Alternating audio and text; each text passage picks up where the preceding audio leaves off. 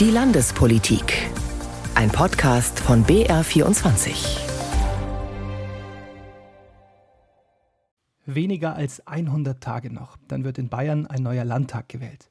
Das mag noch relativ weit weg klingen. Für die Parteien hat der Wahlkampf aber längst begonnen und der nimmt Woche für Woche spürbar an Fahrt auf. Und damit herzlich willkommen zum Wochenrückblick der Redaktion Landespolitik. Mein Name ist Julian von Löwis. Gestritten wird oft in der Politik. Besonders laut wird es immer, wenn es ums Geld geht. Bei einem Betrag von knapp 10 Milliarden Euro, den Bayern in den Länderfinanzausgleich zahlt, wird nun sogar das Bundesverfassungsgericht angerufen. Mehr dazu gleich in den kommenden 20 Minuten. Wir bleiben aber zunächst beim Geld, beim Familiengeld, einer bayerischen Spezialität. Alle Eltern im Freistaat bekommen für jedes Kind im zweiten und dritten Lebensjahr 250 Euro im Monat. Ab dem dritten Kind sind es sogar 300 Euro. Eine üppige Unterstützung, wie es Ministerpräsident Markus Söder von der CSU stets betont, vor allem weil es einkommensunabhängig ist. Das soll sich nun aber ändern. Anne Wilsdorf. Den Landtagswahlkampf vor fünf Jahren hat Markus Söder auch mit familienpolitischen Maßnahmen für die Mittelschicht gewonnen. Neben Baukinder- und Pflegegeld setzt er ganz besonders auf das neu geschaffene Familiengeld. Damit erhalten Familien für das zweite und dritte Lebensjahr jedes Kindes monatlich 250, auf die gesamte Zeit gerechnet also 6000 Euro. Das Familiengeld ist unabhängig von Einkommen und vor allen Dingen von der Art der Betreuung. Wir schaffen damit maximale und das erste Mal echte Wahlfreiheit für junge Familien. Das Zauberwort in Markus Söders Regierungserklärung von April 2018 war die Wahlfreiheit. Egal, ob Kinder überhaupt in die Kita gehen oder wie hoch das Einkommen der Eltern ist, alle sollten das Familiengeld bekommen, auch wer sein Kind zu Hause betreut. Die Opposition schmähte das als Herdprämie für nicht berufstätige Mütter, Jetzt macht Söder die Kehrtwende. Unser Ziel ist es, Familiengeld weiterzuentwickeln. Wir haben das auch in meiner Partei im Wahlprogramm drin stehen, verstärkt für Alleinerziehende und auch stärker ans Einkommen angepasst, weil es gibt Leute mit einem Wahnsinnseinkommen, die brauchen es nicht, die sagen, steckt das Geld lieber in den Kita-Ausbau. Dass sich das Familiengeld plötzlich am Einkommen orientieren soll, das freut den Kinderexperten der Landtagsgrünen Johannes Becher. Das war etwas Neues, das war die späte Einsicht. Das ist ja das, was wir seit fünf Jahren fordern. Verwundert die Augen reiben sich auch SPD-Chef Florian von Brunn und Julika Sand von der FDP, die immer schon sagten, das Geld hätte besser direkt in Kita-Plätze statt aufs Konto der Eltern fließen sollen. Und vor allen Dingen auch vielen Eltern, die gerne arbeiten würden, aber keinen Kita-Platz haben, die würden nämlich viel lieber auf eigenen Beinen stehen, als auf Almosen vom Staat angewiesen zu sein. Wenn Markus Söder jetzt sagt, er will das Familiengeld einkommensabhängig machen, dann heißt es einfach, er will es kürzen. Und dann muss er jetzt einfach auch sehr deutlich sagen vor dem Wahltermin, bei wem er das Familiengeld streichen will. Die fürs Kindergeld zuständige bayerische CSU-Sozialministerin Ulrike Scharf will sich auf eine Kürzungsdiskussion nicht einlassen. Ob Familien leer ausgehen, das werden wir sehen, wenn wir verhandelt haben. Aber entscheidend ist wirklich, wer braucht das Familiengeld ganz dringend. Das Familiengeld war eine weise Entscheidung. Ich bin sehr dankbar, dass wir diese Leistung haben. Nun hat sein Erfinder seine Meinung geändert. Beim Sozialexperten der CSU-Landtagsfraktion Thomas Huber rennt Söder mit der sogenannten Weiterentwicklung des Familiengelds offene Türen ein. Hauptsache, es entstehen mehr Kitaplätze. Und ich glaube, dass gut verdienende Doppeleinkommen sicherlich Verständnis haben werden, wenn zukünftig gerade junge Einkommensschwächere Familien oder auch Alleinerziehende mehr Geld bekommen als gut verdienende Familien. In welche Richtung es gehen soll, lässt Söder bisher völlig offen. Eine Idee dazu hat der Wunschkoalitionspartner der CSU auch für die nächste Legislaturperiode, die Freien Wähler. Auch sie wurden von Söders Vorschlag offenbar überrascht, signalisieren aber Wohlwollen. So können sich die Freien Wähler etwa einen fixen Kindergrundbetrag und einen flexiblen Zusatzbetrag für Geringverdiener vorstellen. Fest steht, mit der Geldverschiebung setzt Söder neue Akzente im Familienbild der CSU, Weg von der Kinderbetreuung in der Familie hin zu berufstätigen Eltern, die für ihre Wahlfreiheit auf einen Kitaplatz angewiesen sind. Ein Beitrag von Arne Wilsdorf. Bayern wächst. Und das heiße, so Ministerpräsident Söder, mehr Ausgaben für Kitas, Krankenhäuser, Pflege und Lehrkräfte. Das Problem aus Söders Sicht, der Freistaat könne dieses Wachstum nicht selbst finanzieren, beziehungsweise über einen beträchtlichen Teil seiner Mittel nicht frei entscheiden. Es kann nicht sein, dass Hamburg, Berlin oder Bremen und die Bürger dort besser gestellt sind als München und Nürnberg oder Augsburg. Das können wir nicht akzeptieren. Deswegen haben wir die Klage eingereicht. Ich sage es mal so, wir sind und bleiben solidarisch, aber wir sind nicht naiv.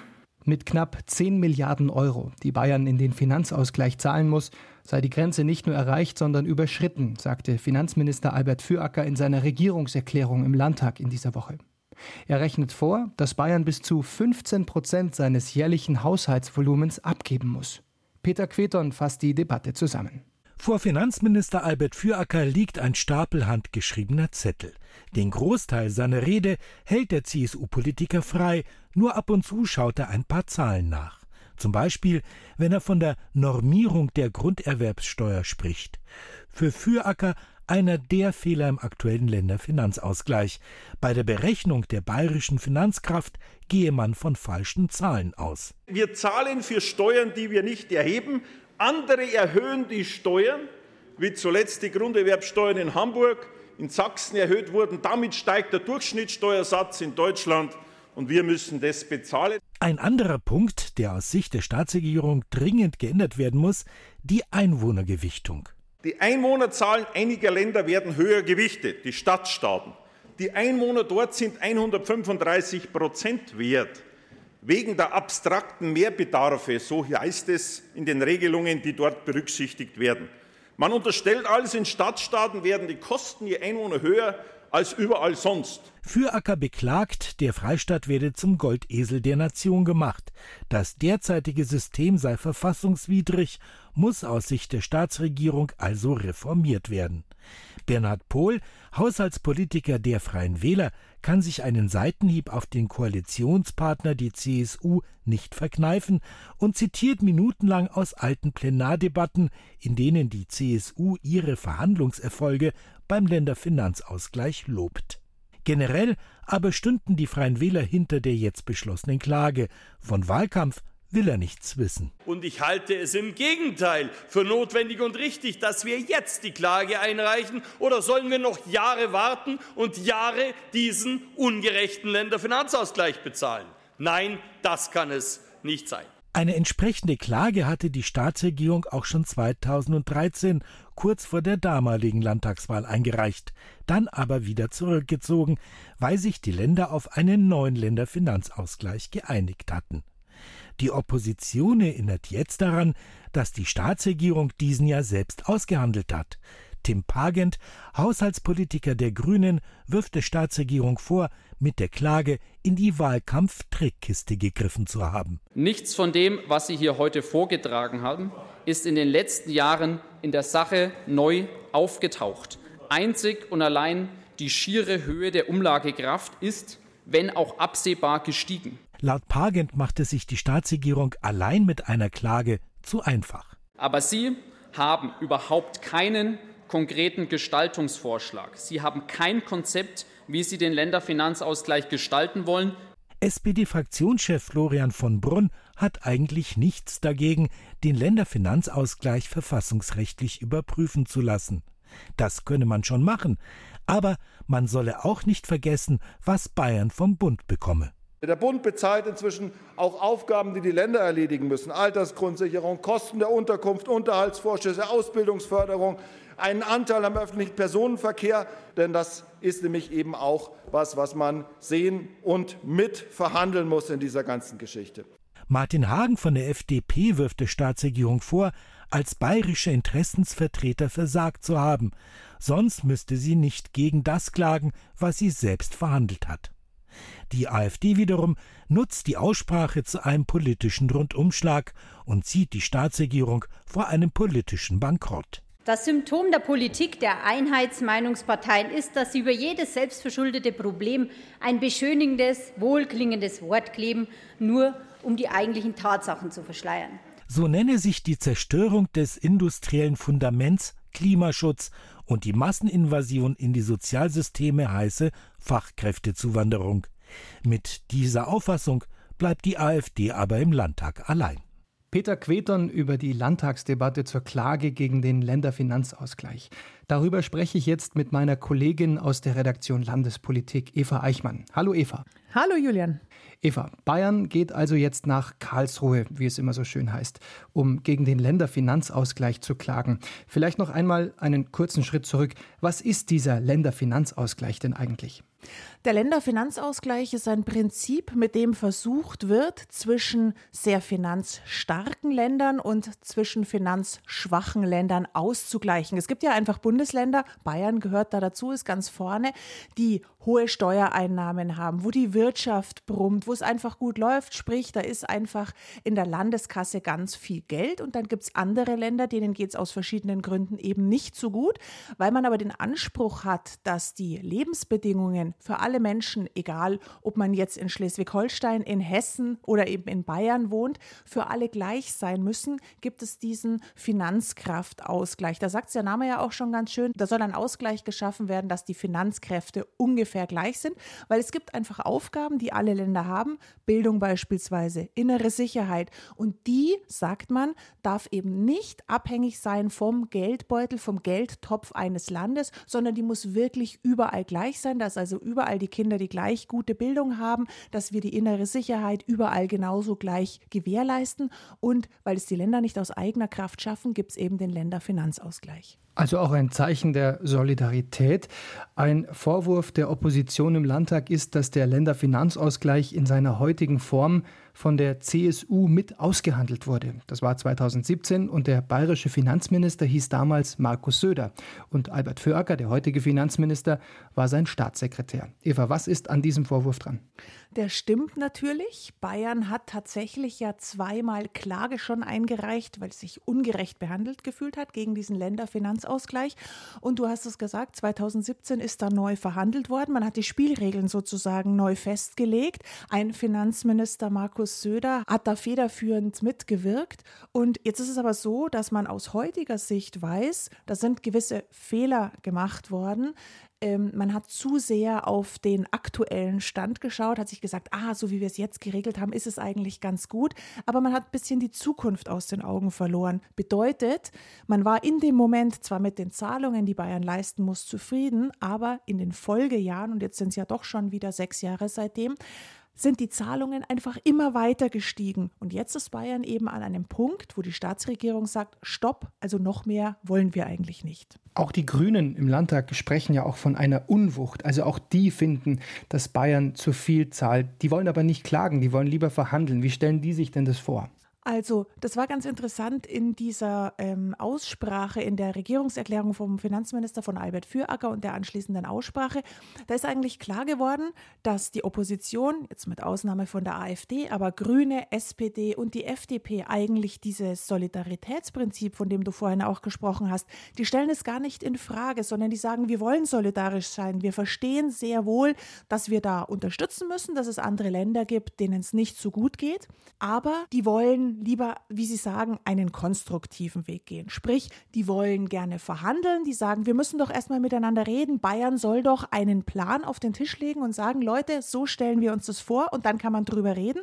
Und diese Haltung, interessanterweise, haben auch andere Bundesländer. Es gibt ja noch andere Geberländer. Baden-Württemberg ist auch ein Land, das sehr viel zahlt. Hessen. Und auch die sagen, wir sind unzufrieden mit dem Länderfinanzausgleich, wie er gerade ist, wie er jetzt aktuell geregelt ist. Der muss reformiert werden. Aber bitte erstmal noch auf dem Gesprächsweg. Bayerisches Geld ist am besten in Bayern aufgehoben, sagen Söder und Füracker. Das ist schon eine markige Aussage. Wie viel Wahlkampf steckt denn jetzt in dieser Klage? Auch das ist ja ein zentraler Vorwurf der Opposition.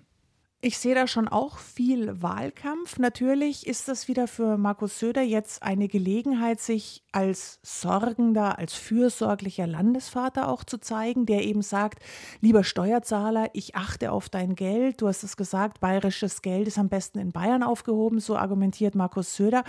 Also natürlich ist es Wahlkampf. Ich meine, wir sind drei Monate vor der Landtagswahl und das ist für Söder, glaube ich, eine Chance, sich da in diese Richtung zu präsentieren. Auf der anderen Seite, wenn man sich einfach die nackten Fakten anschaut, die nackten Zahlen in diesem Länderfinanzausgleichstopf, da sind gute 18 Milliarden drinnen, also eine große Summe. Und über die Hälfte, nämlich fast 10 Milliarden, kommen alleine aus Bayern. Also, dass da dieses Gleichgewicht ein bisschen nicht mehr stimmt, glaube ich, kann man schon sagen, selbst wenn immer argumentiert wird, aber ja, in Bayern, da läuft doch die Wirtschaft gut und da, da fließen die Steuereinnahmen und so. Aber wenn ein Bundesland tatsächlich mehr als die Hälfte zahlt, dann könnte man schon auch zu der Einsicht kommen, naja, vielleicht ist es tatsächlich eine gewisse Unwucht. Und wie die Klage ausgeht, das werden wir erst nach der Landtagswahl erfahren. Vielen Dank, Eva, für deine Einschätzungen. Sehr gerne. Einen Gang höher haben in dieser Woche die Grünen geschaltet und ihre Kampagne zur Landtagswahl vorgestellt. Trotz der aktuellen Absage von Söder an eine mögliche schwarz-grüne Koalition in Bayern haben die Grünen erneut betont, sie wollen ab Herbst mitregieren. Punkten wollen sie mit Klimaschutz, Energiewende, gleichem Lohn für Frauen und Männer und gleichen Chancen für alle Kinder. Aktuell stehen die Grünen in Umfragen bei rund 15 Prozent. Peter Queton. Das Motto des grünen Landtagswahlkampfs heißt Hol dir deine Zukunft zurück. Das sei der Anspruch der Grünen, die Zukunft zu gestalten, sagt Spitzenkandidat Ludwig Hartmann. Im Vordergrund stehen bei den Grünen dabei die Themen Klimaschutz, Energiewende und gleiche Bildungschancen für den Nachwuchs. Dass die Ausgangslage für die Grünen in Bayern im Augenblick nicht ganz einfach ist, räumt Hartmann durchaus ein. Also der Wahlkampf ist sicher etwas herausfordernder als ein anderer Wahlkampf, das ist unstrittig. Aber ich finde, auf der anderen Seite sieht man auch ganz deutlich, auch bei den Debatten, die uns Gegenwind bescheren, dass wir endlich über ernsthaften Klimaschutz in diesem Land diskutieren. Die Debatten sind nicht ganz leicht. Dennoch bleibt Hartmann zuversichtlich. Die Umfragewerte hätten sich bei 15 bis 16 Prozent stabilisiert und mit guten Konzepten sei da noch etwas herauszuholen. Unterstützung erhalten die bayerischen Grünen auch von der Bundespartei. Die Vorsitzenden Ricarda Lang und Omid Nuripur werden regelmäßig zu Wahlkampfveranstaltungen erwartet. Robert Habeck und Annalena Baerbock haben zum Schlussspurt ihr Kommen angekündigt. Einer, der aktuell besonders oft und hart auf die Grünen schimpft, ist Wirtschaftsminister und Freie Wählerchef Hubert Aiwanger. Und der tourt derzeit fleißig durch die Bierzelte im Freistaat. Regina Kirschner hat sich Aiwanger an die Fersen geheftet. Einzug Hubert Aiwanger ins Festzelt. Rechts und links eine Festdame im roten Dirndl untergehakt. Blitzlichtgewitter. Auf dem Weg nach vorne zur Bühne wird Aiwanger aufgehalten. Ein Zuschauer macht klar, was er heute von ihm erwartet. Ja, das mit der Ampel muss aber aussprechen, Mühlhausen. Weil das ein Riesenproblem ist. Doch erstmal wird ozapft, die Krüge gefüllt. Dann auftritt Aiwanger. In weißem Hemd, die Ärmel hochgekrempelt, legt er los. Bittet um Applaus für die Bedienungen und für die Bauern, die unsere Lebensmittel erzeugen, samt Schnitzel und Schweinshaxen. Der, wo Fleisch essen will, der muss in Ruhe lassen werden und nicht blöd angefegt werden, meine Damen und Herren. Er fordert Steuerentlastungen, plädiert für die Abschaffung der Erbschaftssteuer, sagt, man dürfe den Leuten am Land das Autofahren nicht verbieten und verspricht den Feuerwehrlern im Publikum mehr Geld für neue Fahrzeuge. Applaus und Hubert-Hubert-Rufe erntet er vor allem für Kritik an den Grünen und dem Heizungsgesetz. Und wenn Sie jetzt sagen, ja, das muss ja europaweit jetzt dann kommen, dieses Sanieren der Häuser, das gibt ja eine europäische Vorschrift.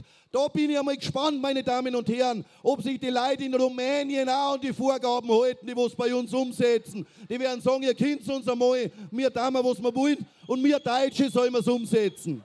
Durch immer neue Vorschriften und Verbote werde das Volk von der Ampelregierung kaputt regiert, sagt Aiwanger. Mittlerweile rinnt ihm der Schweiß von der Stirn. Sein Kopf ist rot, das weiße Hemd klebt am Körper. Und trotzdem redet er weiter, insgesamt eine Dreiviertelstunde lang. Am Ende gibt es sogar Standing Ovations. Mir hat das saugut gefallen, also das, was der sagt, das hat alles Hand und Fuß. Weil der hat Bayern, Deutschland alles am Weiterbringen. Er sagt halt das, was die Leute hören wollen das, was Tatsache ist. Und ich kann ihn nur unterstützen. Okay, er überzeichnet vielleicht das eine oder andere ein bisschen, aber das ist man von den Politikern gewohnt, dass man ein bisschen überzeichnen muss. Der Satz, für den Aiwanger vor zwei Wochen bei der Demo in Erding scharf kritisiert wurde, fällt diesmal nicht. Damals schimpfte er, die Mehrheit müsse sich die Demokratie zurückholen. Der Vorwurf daraufhin, er nutze die Sprache der AfD, wiegle die Menschen auf und fische am rechten Rand. Aiwanger selbst fühlt sich missverstanden. Da hast du mal zwei Wörter aus dem Zusammenhang gerissen, gegen dich verwendet werden könnten. Mit dem Risiko lebt man da. Das ist wie ein Seiltänzer, der lebt auch mit dem Risiko, dass er runterfällt. Und äh, ich würde mir aber wünschen, dass einfach da fair miteinander umgegangen wird und nicht äh, Dinge verrissen werden. Die kleinen Leute ansprechen mit ihren Problemen, das sei sein Ziel. Damit wolle er enttäuschte Wähler, auch AfDler, zurückholen in die politische Mitte. Durch die starken Grünen, durch diese starke linke Meinungsmaschinerie, muss man fast sagen, sagen die Menschen immer mehr, ich will dagegen protestieren. Und das müssen wir ernst nehmen und nicht die Leute dann alle in die rechte Ecke stellen, sondern äh, das ist unser Volk, mit dem müssen wir umgehen und nicht sagen nach dem Motto, wenn uns das Volk nicht gefällt, dann wählen wir unser neues Volk. Seine Parteikollegen im Landtag stellen sich hinter ihn. Kritik äußern sie ins Mikrofon nicht. Wer sich in Parteikreisen umhört, merkt aber schnell, dass manche ein mulmiges Gefühl haben. Von einer Gratwanderung ist dann die Rede. Sie fürchten, liberale Stammwähler zu verlieren und warnen vor einem Rechtsruck der Partei. Auch im Bierzelt in Mühlhausen bei Augsburg hat Aiwanger nicht alle Bürger überzeugt. Es war richtiges Bierzelt-Geschwätz. Alles ist besser wie AfD, aber es ist halt schon extrem polemisch, finde ich. Es sind nur Beschwerden kommen gegen die Grünen, aber es sind keine Lösungsvorschläge dabei gewesen. Die Mehrheit aber scheint begeistert. Die Leute stehen Schlange für ein Foto mit dem Hubert. Aiwanger genießt das Bad in der Menge, grinst in zig Kameras, klopft auf unendlich viele Schultern. Mehr als eine Stunde lang nimmt er sich Zeit, bevor er das Bierzelt wieder verlässt. Wir haben noch Bierfest in Wolkering bei Regensburg. Schließlich ist Landtagswahlkampf und der Spitzenkandidat der Freien Wähler hat eine Mission. Er will wieder mitregieren an der Seite der CSU. Eine Reportage von Regina Kirschner. Als Herausforderer von Hubert Aiwanger gilt innerhalb der CSU Verkehrsminister Christian Bernreiter, der wie Aiwanger auch aus Niederbayern kommt. Dort wurde er gestern zum Bezirksvorsitzenden seiner Partei gewählt und tritt die Nachfolge von Andreas Scheuer an, der sich nicht mehr zur Wahl gestellt hatte. Matthias von Lieben war dabei. Packmas an. Mit diesen Worten richtete der neue starke Mann der CSU in Niederbayern seinen Blick bereits auf die Landtagswahlen im Oktober. Mit Christian Bernreiter beginne nun eine neue Ära, sagte der bayerische Ministerpräsident und CSU-Vorsitzende Markus Söder. Söder setzt in Niederbayern auf die Bekanntheit von Bernreiter, der lange Landrat in Deggendorf und Chef des Landkreistages war. Die Personalie ist für die CSU von besonderer Bedeutung, weil mit dem bayerischen Wirtschaftsminister und Freie Wählerchef Hubert Aiwanger ein weiterer Niederbayer um konservative Wähler im ländlichen Raum wirbt. Wir sind das originale Niederbayern, so Markus Söder in Dingolfing. Zugleich grenzten sich Söder und Bernreiter erneut klar von der AfD ab. Bernreiters Vorgänger, Ex-Verkehrsminister Andreas Scheuer, nutzte seine letzte Rede auch zur Erklärung seiner Rolle bei der Einführung der gescheiterten Pkw-Maut. Überraschend sicherte Markus Söder dem neuen CSU-Bezirksvorsitzenden und bayerischen Verkehrsminister Christian Bernreiter bereits einen Ministerposten im nächsten bayerischen Kabinett zu. Und das war der Wochenrückblick der Redaktion Landespolitik. Danke fürs Zuhören. Es verabschiedet sich Julian von Löwis.